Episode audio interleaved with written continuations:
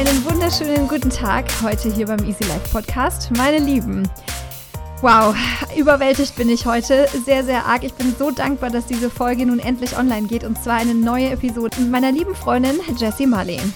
Wir kennen uns aus Schulzeiten schon sehr, sehr lange. Ähm, ich sage auch bewusst eher Gespräch als Interview, denn wir haben einfach die, das, äh, das, Mikrofon angestellt, während wir auf unserer Veranda saßen in Kreta in unserem kleinen Ferienhaus dieses Jahr im Sommer und über das Leben philosophiert haben, über Gerechtigkeit, ähm, über ja, wie unsere eigene Selbst, ja, Selbsterkenntnis und Bewusstseinsreise anfing und wie tief wir mittlerweile uns verändert haben und tiefgreifende Transformationen angestoßen haben. Sie teilt ganz tiefe Erkenntnisse über ihren Lebensweg und ähm, wir verstehen auch besser durch ihren Lebensweg, wie sie zu ihrer heutigen Arbeit gekommen ist.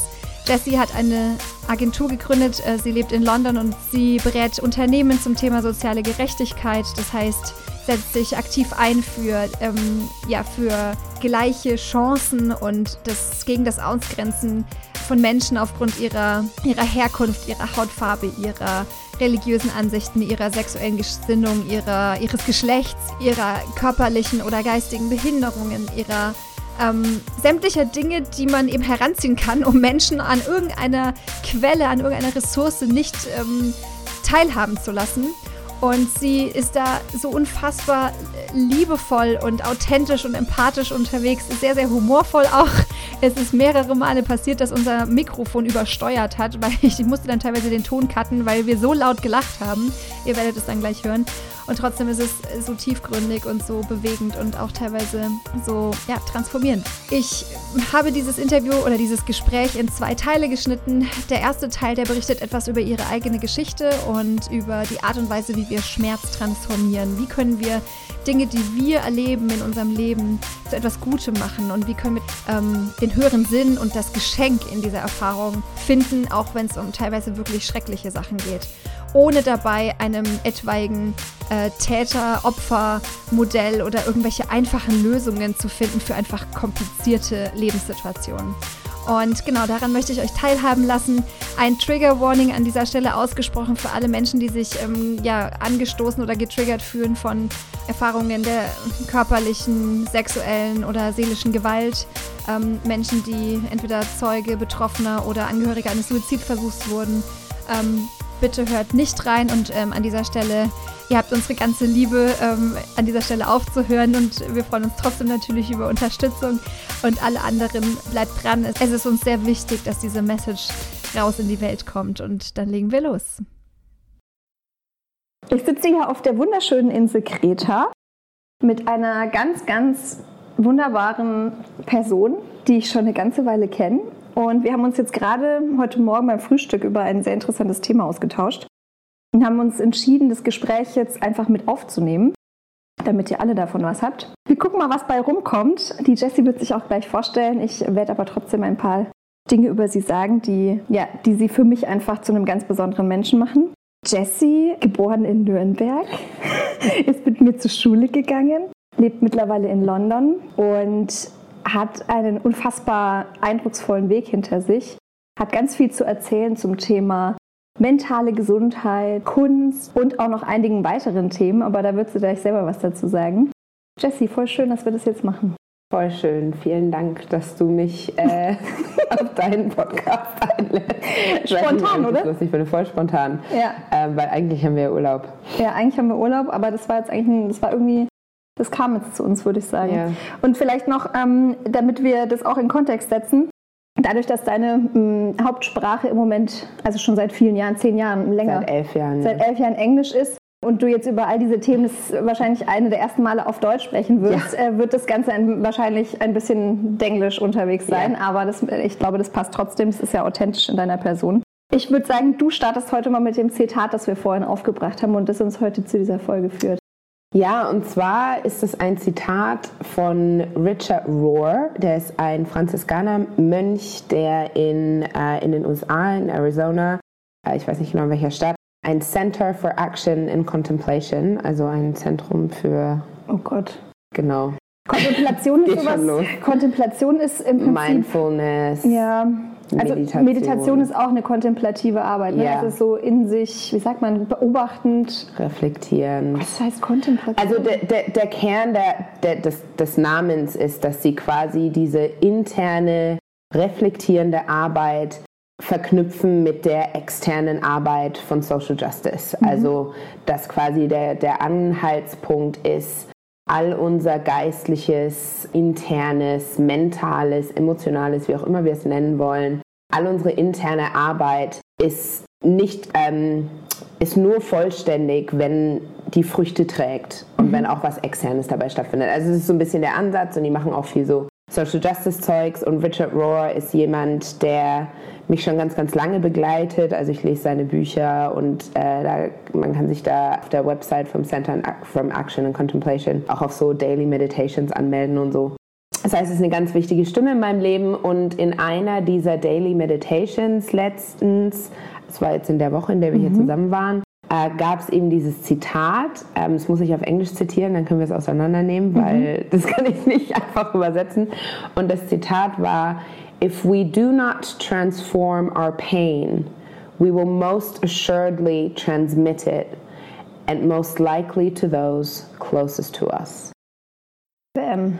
As if we don't transform our pain, we will most assuredly transmit it and most likely to those closest to us. Und das hat mir so, ich glaube, ich habe dir das auch noch relativ gleich vorgelesen, war Ja. so in der Früh und wir waren beide so, äh, Wir sind beide keine Morgenpersonen, muss man dazu sagen. Und meistens ist es so, dass wir hier irgendwo zwischen 10 und 11 aus dem Betten gekrochen sind und dann erst mal zwei Stunden nicht geredet haben, bis ungefähr diverse Liter Kaffee in uns verschwunden sind.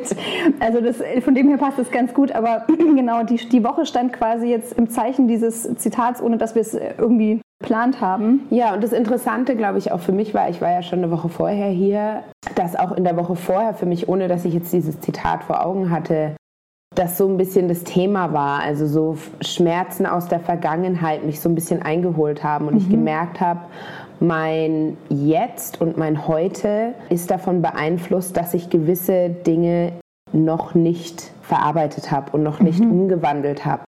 Ähm, und ich glaube, dass manchmal dieser Gedanke von Verarbeiten, das klingt so, als wäre man dann irgendwann fertig und dann hat man mit dem Thema nichts zu tun. Das glaube ich nicht. Also ich glaube, Verarbeiten ist da fast ein bisschen misleading. Und deswegen mag ich diesen Gedanken vom Umwandeln. Also der Schmerz, der mir widerfahren ist, der wird nie weg sein. Das wird nie, dass ich irgendwie vergesse, dass das passiert ist. Ja. Aber durch eben, und ich bin mir sicher, da sprechen wir jetzt da noch ein bisschen mehr drüber, durch die verschiedenen Wege, die man so eingehen kann, kann man den Schmerz umwandeln. Und wenn man das eben nicht macht, verletzt es schlussendlich oder wird es übertragen auf alle um uns rum. Und ja, in dem Zitat sagt er eben die, die uns am nächsten sind. Aber wenn ich jetzt so über mein persönliches Leben nachdenke, also von der Kindheit an, und du kennst mich, ähm, seit ich, weiß ich nicht, 10? 10, 11, 12, irgendwie sowas. Wann sind wir in den Chor gegangen? Ach so, naja, 13 wahrscheinlich, weil es war in der siebten Klasse, gell? Ja. In der siebten Klasse ist man, glaube ich, 13. 13, 14. Also seitdem kennen wir uns. Ich bin jetzt 33, werde 34 dieses Jahr. Wow. Also ihr eine ganze könnt Zeit. gerne selber die Mathe machen. Das sagt man nicht so auf Deutsch, ne? You can do the math. Äh, Ich glaube, man versteht es. Ähm, und ja, habe einfach, also mir ist so, so klar geworden, und das ist eigentlich was, was mich schon lange begleitet. Deswegen gehe ich in Therapie, deswegen beschäftige ich mich mit den ganzen Dingen, weil ich weiß, dass wenn ich das nicht tue, das einen Einfluss hat. Aber ich glaube, das ist dieses Zitat, dieses Prinzip ist wahr für uns als Individuen, also für mich persönlich, wenn ich jetzt an die Erlebnisse meiner Kindheit äh, an die Erfahrungen als junge Erwachsene und so weiter denke, die mich geprägt haben und die, die ich nicht umgewandelt habe, die haben ganz sicher anderen Schmerzen zugefügt, das weiß ich ohne Frage, aber haben sich auch in meinem Arbeitsleben ausgedrückt, in dem, also in all diesen Dingen. Genau. Also als Individuen ist- trifft es zu. Und dann trifft, trifft es ja auch für uns, und das sage ich in meiner Arbeit immer, und da können wir später drüber reden, aber alles, was für uns als Individuen stimmt, stimmt auch für uns als Gesellschaft. Weil Gesellschaft ist ja nicht mehr als eine Ansammlung von Individuen mit Gedanken und Gefühlen und so weiter. Und das heißt, wenn wir uns dann, und da haben wir heute Morgen drüber gesprochen, wenn wir dann über Geschichte reden und Länder, die sich ihrer Vergangenheit nicht stellen, stimmt genau das gleiche Prinzip. Und das finde ich total interessant. Ja, ich glaube, deswegen kamen wir jetzt darauf, dass das in unseren beiden Welten und meine Community jetzt ähm, im Podcast kennt ja so ein bisschen mein, mein Umfeld ganz gut, aber deins noch nicht so gut, da steigen wir gleich nochmal ein. In unserer beider Welten stimmt dieser Satz so unfassbar. Und ich würde es mhm. gerne noch mal ganz kurz ähm, äh, übersetzen, weil wir haben jetzt nur darüber gesprochen. Ich sage mal im weitesten Sinn, was es mhm. heißt. Äh, würdest du es noch mal kurz auf Englisch äh, einmal mhm. zum Besten geben? If we don't transform our pain, also if, wenn wir unseren Schmerz nicht umwandeln, we will most assuredly transmit it. Werden wir ihn ja höchstwahrscheinlich mit großer Wahrscheinlichkeit ähm, ja, übertragen. Mhm. Most likely to those closest to us. Und ja, am wahrscheinlichsten an die, die uns wirklich nahestehen. Also und das ist und ich glaube, das ist der letzte Teil von diesem Satz, ist der, der richtig wehtut. Ne? Ja.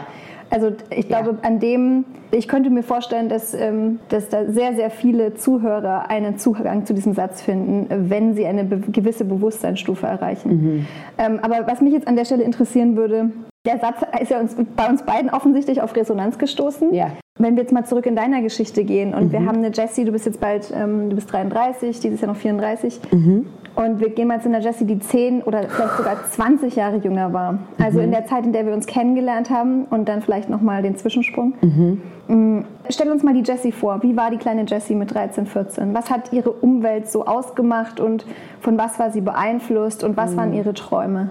Also ich denke, das Erste, das Offensichtlichste und auch wahrscheinlich, je älter ich werde, desto klarer wird mir, das, was mich am meisten beeinflusst hat, ist die Tatsache, dass ich äh, nicht weiß bin. I'm a biracial black woman. Ähm, ich bin, ich habe eine weiße Mutter und einen schwarzen Vater. Ich sehe aus wie eine schwarze Frau mit leicht hellerer Skin. Wie heißt es? Haut. oh dear. Ähm, weil da natürlich eine Mischung mit bei ist. Ähm, und in der Zeit, in der ich aufgewachsen bin und das ist ein Thema, das habe ich wirklich erst über die letzten Jahre richtig aufarbeiten und verstehen können. War ich bis auf eine Handvoll und wahrscheinlich nicht mal eine ganze Handvoll, sondern eine halbe Handvoll. Mhm. Die einzige, die so aussah wie ich mhm. äh, in meinem Umfeld, vor allem in unserer Schule. Mhm. Ähm, in unserer Schule war es auch so, da waren auch sonst nicht, an, nicht viele andere Nationen im Sinne von nicht weiße Nationen, mhm. Ähm, weil es eben hat bestimmt damit zu tun gehabt, dass er irgendwie halbkirchlich Ja, so wir, wir, waren auf einer evangelischen Träger, also die, die yeah. Schule wurde von einem evangelischen Träger quasi unterhalten. Und es ja. war, also de dementsprechend gab es keine anderen Glaubensrichtungen, dementsprechend gab es weniger, also das reduziert mhm. ja dann auch Reduziert. noch nochmal ein ganz anderer Filter. Exakt. Ähm, ich war auch nur auf der Schule, weil ich eine ähm, Scholarship. Ähm, ein Stipendium? Ja, also so ein. Ja, ja, ja du hattest quasi ein Los. Mhm. Genau. Und, ähm, und das heißt, mein Umfeld sah nie aus wie ich. Mhm. Und zwar in jeder Hinsicht. Dadurch, dass ich mit meiner Mama aufgewachsen bin, ähm, sah bei mir in der Familie niemand aus wie ich. Im Fernsehen sah niemand aus wie ich, außer es kam mal die Bill Cosby Show dran, was das Highlight meines Lebens war, weil mhm. das wirklich für mich als Kind so war, oh my gosh, someone actually looks like me. ähm, und also wir sprechen jetzt irgendwie so von der, von der 10-, 12-jährigen Jessie. Davor die Jahre, also die prägenden Jahre, äh, bis ich sechs oder sieben war, hatten wir ganz viel mit der amerikanischen Community zu tun. Mhm. Also daher auch mein, die, meine Zweisprachigkeit und so weiter. Und da gab es das Spiegel noch ein bisschen mehr. Mhm. Aber als das dann weggefallen ist und dann die intensive Schulzeit kam, war das einfach nicht mehr da. Ja.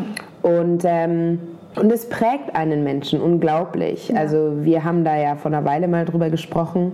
Ähm, das, was einem gar nicht bewusst ist, wie viel man wächst durch Spiegeln und wie viel man lernt durch sich spiegeln. Also du spiegelst dich in deinen Eltern, du spiegelst dich in deinen Geschwistern, du spiegelst dich in deinem Umfeld, in der Schule, du spiegelst dich in dem, was du in den Medien siehst, du spiegelst mhm. dich in allem. Und wenn du in diesen Spiegel blickst und du siehst dich nie zurück, ja dann hat es natürlich einen ganz großen Einfluss. Und das hat mich geprägt und ich denke, als ich dann so 12, 13 war, in der Zeit, in der wir uns dann kennengelernt hatten, hat es schon einen ganz dicken, eine ganz dicke Schutzmauer um mich herum mhm. aufgebaut. Weil äh, es ist das eine, dass man sich halt einfach generell nicht spiegelt, das meint keiner böse, da kann keiner was für. Mhm. Und dann kommt aber natürlich hinzu, dass man auch ähm, mit allen möglichen Formen des, vom Rassismus das einem begegnet. So. Ja. Äh, und sei es in, in, Form eines Kindes, das mir in der Schule irgendwann im, im, auf dem Gang entgegengelaufen ist und irgendwie stoppt und mich anschaut und sagt, meine Mama hat gesagt, hier gibt es keine Ausländer auf der Schule, warum bist du denn hier? Ähm, wow. ja.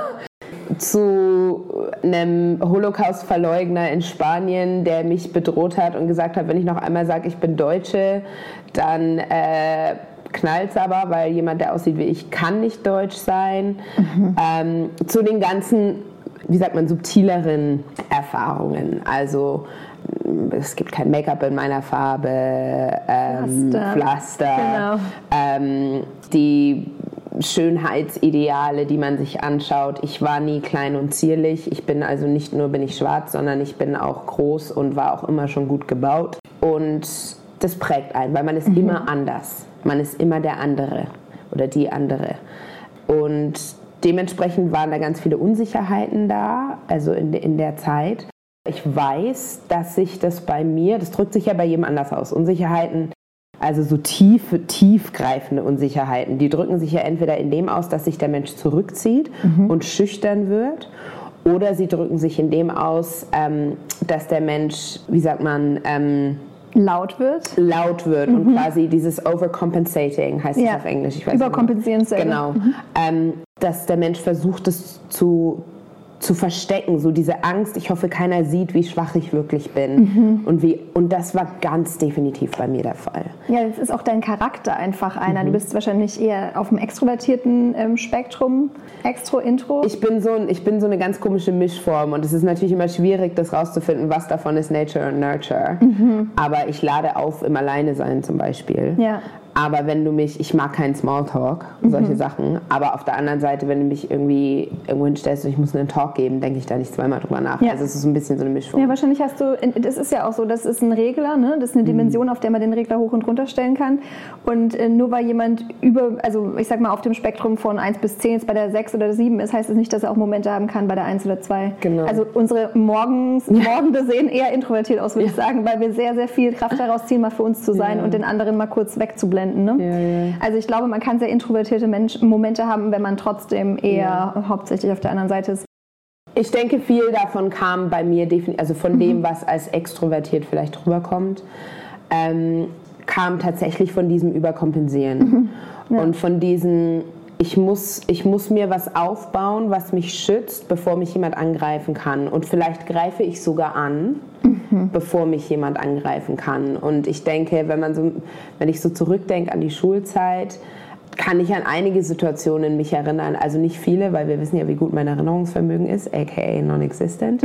Aber ich, das stimmt überhaupt nicht. Ich kann mich so an die eine oder andere Sache erinnern, wo ich mir denke, oh, da hast du einfach ausgeholt um dem vorzubeugen, dass gegen dich ausgeholt wird, weil du einfach, mhm. weil ich einfach bei 13 mit 13 schon so viel Scheiße erlebt hatte ja.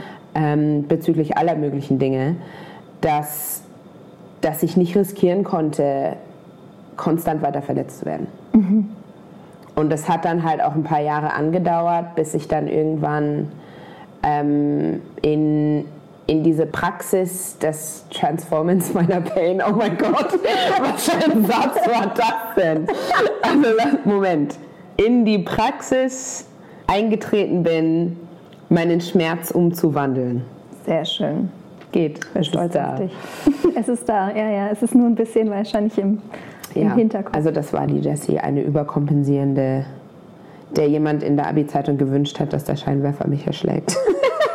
Ja, das ist interessant, weil wahrscheinlich waren da eine Million gute Kommentare gestanden, aber dieser ja. eine negative, der tut uns so weh, dass er bleibt. Ja, ja. Ich hatte das letzte in einem anderen Zusammenhang bei einem Talk ähm, nochmal erwähnt, dass die Angst vor dem Scheitern oder der Ausgrenzung etwa neurochemisch zwölfmal größer ist als die, der Mut loszugehen und mhm. für die eigene Sache etwas Neues zu äh, mhm. gestalten. Und wenn, wenn ich das so durchdenke, kein Wunder, dass wir alle da bleiben, wo wir sind. ja, also kein Wunder. Und du musst es ja im Prinzip übertragenerweise 13 Mal probieren, bis dann mhm. die, der Mut überwiegt vor der Angst. Ja. So, und jetzt, wenn, wenn wir das durchdenken mit diesem Kommentar in der Abi-Zeitung, der war einfach zwölfmal lauter als mhm. all die anderen. Und dann können halt nun mal, dann können, kannst du im Prinzip alles durch zwölf teilen, was da steht. Mhm. Und wenn die nicht wirklich auch noch wirklich signifikant positiv sind, dann glauben mhm. wir dem nicht mehr. Ne? Ja, ja, ja. Und das ist so schlimm, ähm, weil wir heute beim Pain transformieren sind hier, ne? weil das ist genau das, dieser Schmerz, der, der ist in dir geblieben in dem Moment und ähm, wahrscheinlich erstmal stecken geblieben. Ja, er ist stecken geblieben und ich denke vor allem, weil ich wusste, und weiß, dass da nicht ein Kern Wahrheit drin war im Sinne von, was ich damit meine ist, der Mensch, der das geschrieben hat, der hat natürlich ganz viele andere Issues. Ne? Also mhm. darüber müssen wir nicht diskutieren. Also wenn du den, den, den Drang hast, sowas in jemandes Abi-Zeitung proaktiv zu schreiben. Ich hoffe, ich weiß bis heute nicht, wer es war, aber ich hoffe, wer auch immer es war, hat seinen Weg zur Therapie gefunden und dem geht es heute besser als damals. Aber die Tatsache ist trotzdem die, weil wir ja, wir sind ja alle wounded people, mhm. ähm, dass da, ich glaube, es deswegen so gesessen hat, in dem Beispiel jetzt, weil eben ich wusste, dass ich meine Schulzeit überkompensierend verbracht habe. Mhm. Und ich wusste, und das ist ja immer so, wenn du überkompensierst, dann kann das meistens gut gehen vielleicht, aber es wird auch manchmal ganz schön daneben gehen. Mhm. Und das heißt, du bist manchmal, und die, die mir zuhören, die das kennen, dieses, dieses Überkompensieren, ähm, es ist manchmal halt einfach nicht angenehm, um uns rum zu sein, mhm. wenn wir so überkompensieren und ich denke, deswegen hat es so gesessen jetzt in dem Kontext, weil da ein Wissen da war von, ich war ja nur so, weil ich so verletzt war. Mhm. Ich habe ja nur so überkompensiert, weil so viel Schmerz in mir drin war. Mhm. Und das halt die Art war, wie ich damit umgegangen bin. Und ich glaube, deswegen war das so ein, weil das, man, man, man fühlt sich so, als wenn steckt man fest, man kommt nicht raus. Man steckt fest in diesem, ich weiß, ich will so ja eigentlich gar nicht sein aber ich kann nicht anders aufgrund der Schmerzen, die ich erlebt habe. Und jetzt erkennt es jemand, also nicht erkennt, weil, wie wir schon etabliert haben, ne? Der schaut auch durch seine Filter. Genau, der genau. schaut auch durch seine Filter. Aber man weiß halt, naja, ich, das zeigt, es, es bestätigt jetzt wieder meinen Filter von, du auch als überkompensierter, als überkompensierte Version wirst du nicht akzeptiert mhm. und angenommen. Und ich glaube, da, da steckte ganz viel drin. Und das ist ich glaube, so diese Art von Erfahrungen und das dann rückblicken und wissen, ich, also selbstreflektiert sein und wissen, dass ja, ich war halt nicht immer angenehm. Mhm. Es war halt wahrscheinlich nicht immer schön, um mich rum zu sein. Und dann zu sagen, okay, dann ist jetzt der nächste Schritt aber, anstatt mich in Scham zu begraben, was ich erstmal schon gemacht habe, ähm, also jetzt nicht wegen dem einen Kommentar, ne? aber so generell, wenn man so zurückdenkt viel erlebt, und viel, ne? genau. Ja. Ähm, dann diesen, diese Entscheidung zu treffen, der einzige Weg raus ist, wenn ich den Schmerz umwandle. Mhm. Und ich hatte zwar das Zitat nicht zur Hand, ja. aber das ist, meine, das ist meine Journey jetzt gewesen, seit ich, seit ich Abi gemacht habe. Mhm. Ist, wie kann ich den Schmerz, der von der äh, Ausgrenzung als die anders aussehende zu den familiären Umständen, zu jemandem, der durch Missbrauch gegangen ist, zu also ich habe eine Liste, du kennst meine ja. Liste. Auch eine chronische Krankheit eine in der chronische Jugend. Krankheit in der Jugend. Wie kann ich anfangen, diesen Schmerz umzuwandeln, in dem Wissen, er wird nie weg sein? Mhm. Aber wie kann ich ihn umwandeln? Weil, und da kommt mein Freiheitstrieb rein, ich will, ähm, ich will frei leben. Und ich will wissen, wenn jemand denkt, ich bin ein Arschloch, dass ich dann mein most authentic self Arschloch war. Nicht ein von Schmerz und ungeheilten Schmerz und ungeheilten Wunden getriebener Arsch. Und überkompensiert. Genau. Ja. Also das heißt, wenn du im Außen jemanden durch irgendetwas, was du getan hast, glücklich gemacht hast, dann, weil, weil du so bist, wie du bist. Genauso wie wenn du jemanden auf den Schlips trittst, trittst. Und genau. das ist ja auch das Wesen von Authentizität. Ne? Wenn, je, je, mehr man man selbst ist, desto mehr hat man natürlich auch Ablehnung im Außen, weil man natürlich. diese ganzen Erwartungen vieler Menschen gar nicht mehr erfüllen kann ja. und sich eigentlich nur noch nach den eigenen Bedürfnissen richtet. Ne? Aber auch das ist eine gute Navigation, finde ich immer, wenn man merkt, man wird man, mehr man selbst, ja. dass man diese Ablehnung im Außen ist, die konsistenter wird. Ne? Ja. Dass du merkst, guck mal, das ist sehr viel gerichteter und dann kann man sich auch navigieren. Voll schön.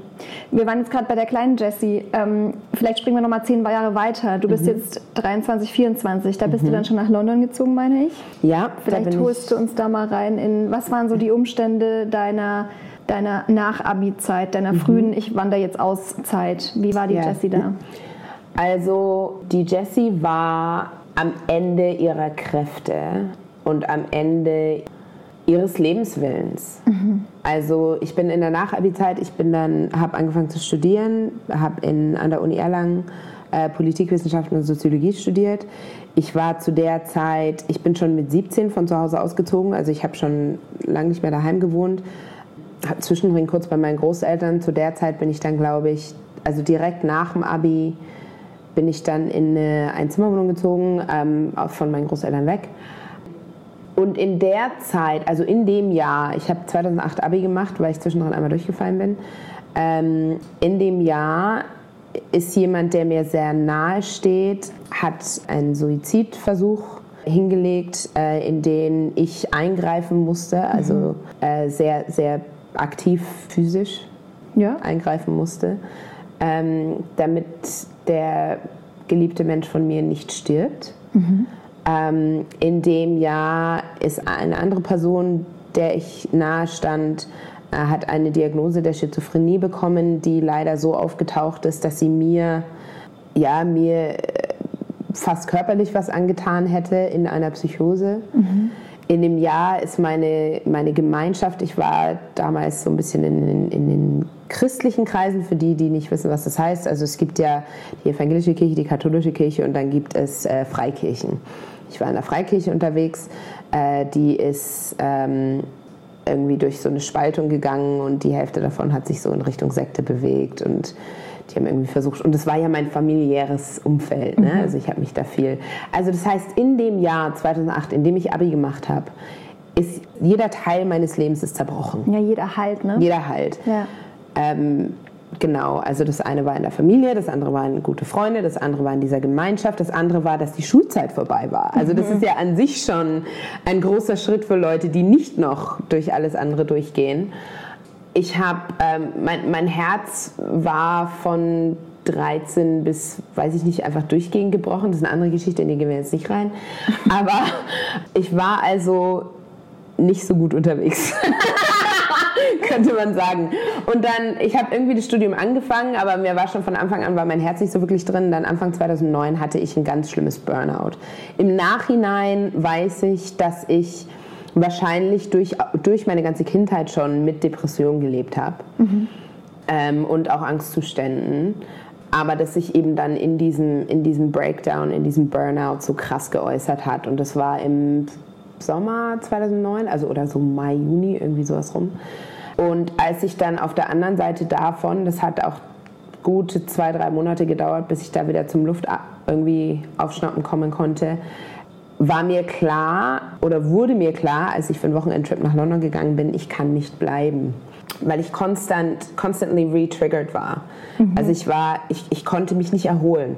Eine Sache war vorbei und dann, weil das alles Menschen waren, die mir in meinem Leben nahe standen, die ich ständig gesehen habe, ja. mit denen ich ständig Kontakt hatte, war ich ständig re-triggered von all diesen traumatischen Erlebnissen. Ja. Und dann habe ich gesagt, ich gehe. Und dann bin ich nach London gezogen. Und ich bin nach London gezogen ohne Plan. Das ist so eine, so eine abgefahrene Geschichte, die ich immer, also meine Community weiß, dass ich durchaus jemand bin, der sehr viel grübelt und auch so den ein oder anderen Angstgedanken hat, was so ähm, beruflich oder finanziell oder auch sich selbst zu erhalten anbetrifft. Mm. Und das ist mit, finde ich, die, also einmal mit Sicherheit eine Flucht nach vorne gewesen, wo du Definitiv. keine, also mit dem Rücken zur Wand standst, ja. aber etwas, was dir auch wirklich also was dir eigentlich ist, dass du keine Angst hast, irgendwo hinzugehen und alles nochmal von neu aufzubauen. Und das ist ja. dir einige ja. Mal in deinem Leben gelungen. Und ja. du bist dann nach London mit im Prinzip fünf Pfund in der Tasche. Ja, zu, äh, beim Minus auf meinem Konto. Minus so auf deinem Konto. Ja, ein Koffer, zwei Boxen habe ich, mir, hab ich mir nach London geschickt und ähm, kam dann da an und ich so du, abgefahren. so abgefahren. Also im Nachhinein muss man schon sagen, es war schon ein bisschen verrückt und ich, ich denke, dass da einige Sachen mit reingespielt haben. Zum einen, was du gerade gesagt hast, was irgendwie dieses äh, Urvertrauen angeht, dass es irgendwie schon wird, da muss ich mein, meiner, meiner Kindheit und meiner, dem Glauben, der mir in die Wiege gelegt wurde, der sich mittlerweile zu einer ganz anderen Spiritualität entwickelt hat in vielerlei Hinsicht. Aber dieser Glaube an, da ist etwas Größeres, in dem ich gefangen werde, wenn ich falle. Aufgefangen, ja. sorry. Nicht gefangen. Aufgefangen werde, wenn ich falle. Mhm. Und es gibt immer ein Zurück. Es gibt immer einen Weg. Ich ja. werde nie, ich weiß, Gott, das Göttliche, wie auch immer ähm, man sich dazu beziehen möchte, ich werde immer aufgefangen. Mhm. Ich war, ich hatte die Person, bei der ich auf der Couch gewohnt habe, die habe ich durch meinen Onkel kennengelernt, der gerade zu der Zeit mit der Europäischen Union in Kasachstan war. so ein klassischer Jazz, würde ich sagen. Irgendwie in Kasachstan diese Person kennengelernt hat, gesagt hat, meine Nichte möchte nach London ziehen und die Person hat gesagt, ja, ich gehe gerade zurück nach London, ich habe ein Sofa. Und oh. dann hat die Person mir geschrieben und ich habe, das war am, am an einem, also ich bin nach London am 4. Mai und zwei Wochen vorher habe ich die Nachricht von, von der Person bekommen, dass ich da hinziehen kann. Und dann bin ich nach London mit einem Koffer. Ich, ich muss ganz ehrlich sagen, ich kam an und ich hatte, nee, ich bin in, in München in Flieger und hatte einen Moment von einer, also Panik, wie ich sie in meinem Leben noch nicht erlebt habe. Ich saß in diesem Flieger, ich habe Rotz und Wasser geheult. Ähm, sehr gute Freunde von mir haben mich zum Flughafen gebracht und ich habe mir gedacht, what the actual F ist hier gerade los? Ich bin in einem Flieger nach London, ich habe kein Rückflugticket bis Dezember, also ich bin im Mai hingeflogen, hatte mir ganz absichtlich kein Rückflugticket bis Dezember gekauft, weil ich ankommen wollte und ja. nicht in irgendeiner, und ich wusste, ich hatte kein Geld irgendwie umzubuchen oder so. Ja. Ähm, aber als ich in London ankam, war ich da und ich wusste, es war richtig. Mhm. Und dann habe ich erstmal keine Ahnung gehabt und habe irgendwie meine Bewerbung in jeden Café, Klamottenladen, sonst wo abgegeben, weil ich mir dachte, ich brauche jetzt erstmal Geld. Mhm. Ähm, hatte immer das Bedürfnis, in einem Café mit einem Buchladen nebenan zu arbeiten, mhm. aber hatte keine Ahnung, woher das überhaupt kommen würde. Und eine, eine Freundin von mir, die äh, zu der Zeit, mit der ich Abi gemacht habe, die zu der Zeit in England war, hat mich dann irgendwann angeschrieben und gesagt, ich habe gesehen, du bist in London, wollen wir einen Kaffee trinken gehen? Wir sind einen Kaffee trinken gegangen und sie hat mir gesagt, wo wir uns treffen und so weiter. Ich bin in dieses Café reingelaufen. Es war ein Café mit einem Buchladen. Und ich hatte meine Bewerbung dabei und bin zu, dem, zu jemandem dahin und habe zu der Person gesagt, ich würde gerne hier arbeiten. Und die Person hat mich irgendwie angeschaut, so, äh, es hat gestern jemand gekündigt, wann kannst du anfangen? Das ist so magisch. Und ich so, äh, jetzt. jetzt? Ich kann meinen eigenen Kaffee machen. Und habe dann am nächsten Tag in dem Café angefangen. Ähm, habe mir immer gewünscht, irgendwie, ich, ich, wusste, ich kann auf dem Sofa nicht bleiben. Und dann habe ich mir gedacht, ich muss woanders, aber ich habe nicht genug verdient. Hatte durch andere Umstände jemand kennengelernt, die dann irgendwie an ihren Freundeskreis eine E-Mail geschickt hat und gesagt hat, hat jemand ein freies Zimmer so ein bisschen für wenig Geld. Mhm. Und die hat eine Antwort bekommen von der Familie. Die haben gesagt, ja, also unser Au pair ist gestern aus dem Nichts abgehauen. Äh, wir bräuchten also jemand, der, bis wir ein neues Au pair finden, ein bisschen babysitten kann und kann dann für, dafür in dem Zimmer wohnen, ohne Miete.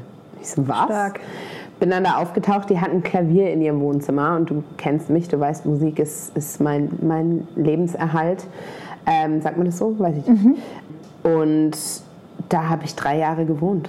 Stark. Die wurden meine Familie. Ich habe da drei Jahre gewohnt, habe da gearbeitet, habe die Kids, habe auf die Kids aufgepasst und habe mich dann dadurch ähm, durch Praktika dann in einen anderen Job gefunden. Wahnsinn. Das war 22, 23 Jessie. 23, 24 Jessie hat dann ganz schnell gewusst, sie braucht Therapie. Mhm.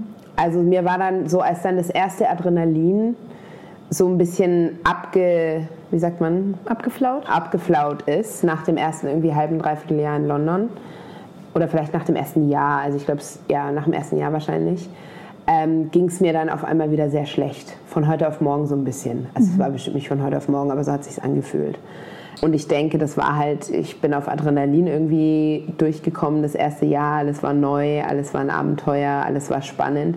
Aber ich hatte ja wo wir wieder beim Thema wären, meinen Schmerz nicht umgewandelt. Mhm. Also die, die ganze Erfahrung von 2008, die ganze Erfahrung meiner Kindheit, meiner Jugend, meiner Schulzeit, ich hatte das ja nie umgewandelt. Und das kam dann natürlich immer wieder hoch, habe dann meine erste, das irgendwie die erste richtige Erfahrung mit Therapie gehabt, weil als 2009 das Burnout kam, war ich zwar beim Arzt, aber habe irgendwie, ich hatte so ein bisschen, also Seelsorge, aber es war eigentlich keine Therapie.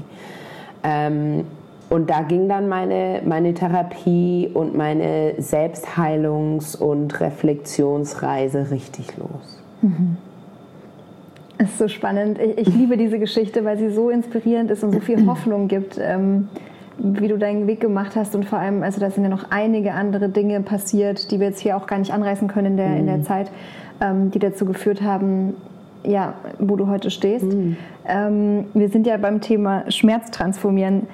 Glaubst du, dass wir im Leben immer wieder dieselbe Aufgabe gestellt bekommen, bis wir sie angehen und lösen? Oder dass sie sich zeigt in anderer Gestalt? Also jein. Was ich damit, also wahrscheinlich meine ich ja, aber ich, ich glaube für mich, ich musste irgendwann mich von dem Gedanken lossagen, dass es immer, immer nochmal neu anfangen ist. Weil das hat mir ganz viel Stress gemacht. Was ich damit meine, ist, ähm, ich glaube, wir kriegen immer wieder die gleiche Aufgabe gestellt, ja, aber ich glaube, sie führt immer zu mehr Tiefe.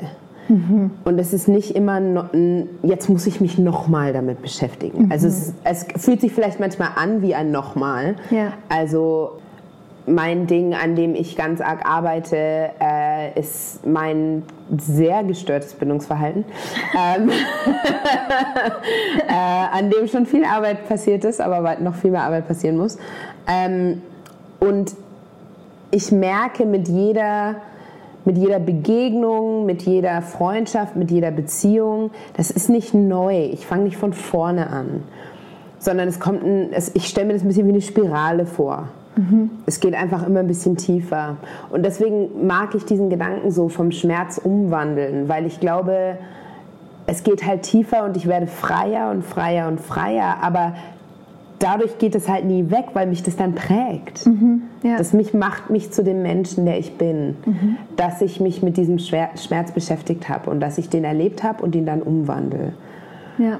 Ähm, also so, so würde ich es vielleicht sagen. Und, und ich sage das deswegen, mach so diese leichte Nuance rein, weil für mich war das früher ein ganz angsteinflößendes Gefühl, zu denken, dass das Gleiche immer wieder ums Eck kommt. Mhm. Also in derselben in der, Qualität genau. und immer wieder. Ne? Und, Habe ich es immer noch nicht gelernt. Das war dieser das Druck. Ist, das ist dieser Gedanke, den man, jetzt sind wir ja beide durch viele Jahre Therapie durch und auch durch Coachings und viele, mhm. viele, ich sag mal, Interventionen im weitesten mhm. Sinne. Ähm, das ist so dieser Gedanke, wenn man anfängt, das zu machen, dass man denkt, das ist ein linearer Weg und irgendwann ist genau. der vorbei. Mhm. Ich glaube, wir werden unser ganzes Leben lang genau. in Anführungszeichen in Therapie ja. sein, weil alles andere macht überhaupt keinen Sinn. Ja, ja. Ähm, und wie du sagst, ich würde das auch ähm, wie so eine Zwiebel beschreiben. Ne? Wir ja. nehmen einfach nur eine Schale weg, aber das, die Zwiebel bleibt dieselbe. Genau. Und Layer wir kommen, Layer genau, ja. und wir kommen dem, dem Kern immer näher. Und es ja. wird aber auch immer schwerer, weil natürlich mhm. die, die, die einfachen Schichten am Anfang, ne, die uns am Anfang sehr, sehr viel Zeit kosten, überhaupt zu verstehen, was das Thema ist. Ja, und trotzdem, also ich, ich glaube, für mich waren die ersten Schichten alle ziemlich offensichtlich. Mhm. Also es war so, so die ersten paar Schichten waren halt Familienkonstellation, äh, aufgewachsen in einer weißen Welt als Nicht-Weiße. Also es waren so die offensichtlichen Sachen. Mhm. Und ich merke jetzt die inneren Häute der Zwiebel ja. sozusagen da muss ich ein bisschen genauer hingucken. Ja. Damit ich dann auch nicht davon weglaufe und es vereinfache. Mhm. Und das, ja, aber es ist die, der, das Bild der Zwiebel, glaube ich, äh, ja, Spirale, Zwiebel, wie auch immer man drüber nachdenken will. Aber der Kern ist halt, lasse ich mich darauf ein, den Schmerz umzuwandeln. Mhm. Und ähm, der Prozess ist natürlich, ist schmerzhaft oft. Mhm. Und ich denke, für mich war der Prozess oft deshalb schmerzhaft, ähm, oder mehrere Gründe, aber ich denke zum einen die, die Erkenntnis, dass man einfach manchen Dingen ausgeliefert war. Als Kind. Ja. Als Kind und, und Jugendliche oder wie auch immer. Aber auch die Erkenntnis mit anderen Dingen, dass man selber halt auch zu Sachen zugefügt hat mhm. und dass man selber anderen Schmerz zugefügt hat. da sind wir wieder beim Thema, ne? Und das ist manchmal der viel schlimmere Teil. Ja. Ja, dass man definitiv. merkt in dem Moment, ähm, in dem man seinen Schmerz eben möglichst weit wegdrückt und versucht, dem aus dem Weg zu gehen, fügen wir anderen große Schmerzen zu. Ne? Ja. Sehr große Schmerzen. Es ist, äh, es ist unfassbar spannend. Ich, ähm, wenn in der Zeit, als du gesagt hast, du warst 2, 23, kurz bevor du Therapie gemacht hast, mhm ähm, gehen wir nochmal zum Thema zurück mit Aufgaben, die das Leben stellt. Mhm. Hypothetischerweise hättest du das nicht angegangen. Glaubst du, das Leben hätte dir immer wieder dieselben Fallstricke gestellt, damit du dich dem Thema stellst? Ich denke ja. Ich denke ja und ich denke aber auch, dass, dass es eben, es hat, es ist dieses, ich weiß nicht, ist, ist Kausalität das richtige Wort? Ich weiß es nicht. Aber es ist ja so, mhm. du kannst ja durchs Leben gehen und das Leben stellt dir immer wieder diese Aufgaben, aber wenn du nicht ähm, willing bist, zu reflektieren mhm. und irgendwie mit offenen Augen durchs Leben zu gehen und du musst jetzt nicht, vielleicht nicht so ganz krass unterwegs sein wie wir, aber so ein bisschen, ein bisschen Reflexion ist ja auch gut, ne? Ja. Dann gehst, kannst du so ignorant durchs Leben gehen, dass du das nie siehst. Ja. Dass das Leben dir immer wieder diese Aufgaben ja, stellt. Ja, genau. Mhm. Und ich glaube, dass es da eben wichtig ist, ich glaube, in meinem Fall zum Beispiel, wenn ich dann da die Therapie nicht angefangen hätte, ich wäre früher oder später drauf gekommen. Weil ich einfach, also ich schreibe Tagebücher, seit ich schreiben kann. Mir wurde das in die Wiege gelegt. Ich habe Meditation ist mir erst erstmal mit 16 über den Weg gelaufen und ich hatte eine Meditationspraxis seit ich 16 bin. Mhm. Ähm, Musik bei dir auch ganz Musik stark. Musik ganz stark, mhm. diese kontemplativen ähm, Dinge, mein, mein Glaube, meine Spiritualität. Ich war, ob ich wollte oder nicht, ich war reflektiert. Ja, du warst eigentlich umgeben von kontemplativer Praxis mhm. und ja, und, und trotzdem Ne? Also wahrscheinlich war es dir auch unterbewusst immer klar. Und das ist das Wichtige, glaube ich, auch zu verstehen. Für so einen Moment der Reflexion und der inneren Öffnung muss es auch einen geschützten Ort, einen ja. geschützten Raum und den richtigen Zeitpunkt geben. Denn ich habe ähm, hab oft mal das Gefühl, gerade durch Social Media, wenn ich jetzt ein, ein sehr ja, sag mal, kontroverses psychologisches Thema in meinem Podcast bespreche, dann bekomme ich auch manchmal sehr, sehr krasse Einblicke in Nachrichten geschickt. Mm. Und ähm, ich fühle mich natürlich geehrt, dieses Vertrauen zu bekommen. Aber auf der anderen Seite merke ich auch, ist das wirklich der Ort mm ähm, für mm diese mhm. Öffnung? Weil ich kann mich in diesem, in diesem Raum gar nicht dieser, dieses Vertrauens widmen. Ja. Und die Person kennt mich gar nicht. Also ja. da merke ich, es gibt auf, auf dem Spektrum sowohl diesen Moment, dass sich Leute wirklich öffnen wollen, mm. ähm, aber vielleicht Ort und Zeit irgendwo noch mhm. an diesem Konstrukt feilen müssen, damit es auch den richtigen Nährboden findet, um zu, um zu transformieren. Mhm. Und auf der anderen Seite gibt es Menschen, die eben, wie du beschrieben hast, diese ganzen Aufgaben links und rechts so weit weg ignorieren, wie es nur irgendwie geht. Mhm. Und was ja dann oft passiert, ist, dass dieser Mensch in seiner Handlungsfähigkeit von Jahr zu Jahr eingeschränkter wird, mhm. weil ihn die, die Traumata und die, die ähm, die schlechten Erfahrungen mhm. immer ein Stückchen mehr Willensfreiheit rauben mhm. und er zum Schluss meistens sich eigentlich nur noch um seine eigene Achse drehen kann. Ja.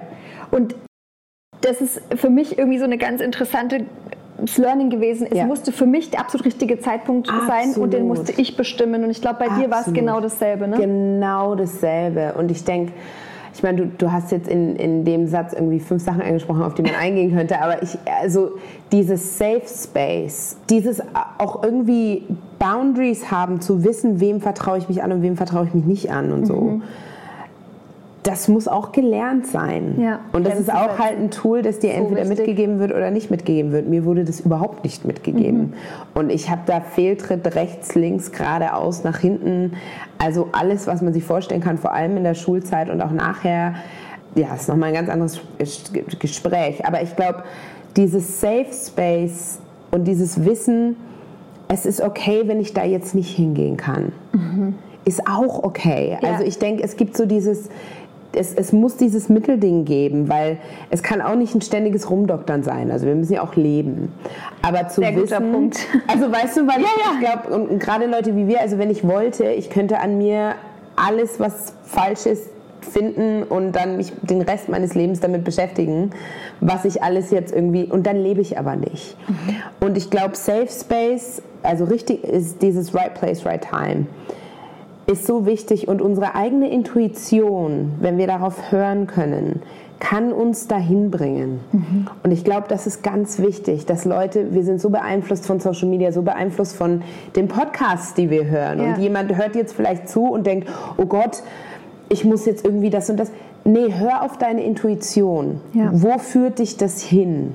Und es kann gut sein, dass jetzt nicht der richtige Zeitpunkt ist, in ein gewisses Thema reinzugehen. Das Wichtige ist, dass man es nicht, äh, dass man es nur parkt und nicht abschiebt. Sehr gut. Und genug Praxis in seinem Leben hat. Also für mich ist es mein einmal die Woche, wo ich mich mit meinem Wie geht's mir, wo bin ich, was läuft beschäftige und da meine Parkenliste durchgehe und mir dann denke, vielleicht sollte ich das jetzt diese Woche dann doch mal in der Therapie ansprechen. Mhm.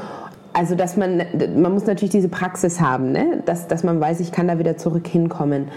Aber dieser richtige Zeit, richtige Ort und richtiger Mensch ist so wichtig, aber unsere Intuition kann uns dahin führen, weil für mich zum Beispiel in der ganzen Zeit, in der ich in Nürnberg war, wenn ich so tief auf das ähm, Racism-Thema zum Beispiel eingestiegen wäre, das hätte ich überhaupt nicht überlebt. Ich hatte ja. kein Netzwerk um mich, das mich hätte fangen können, ja. in dem ich mich spiegeln konnte.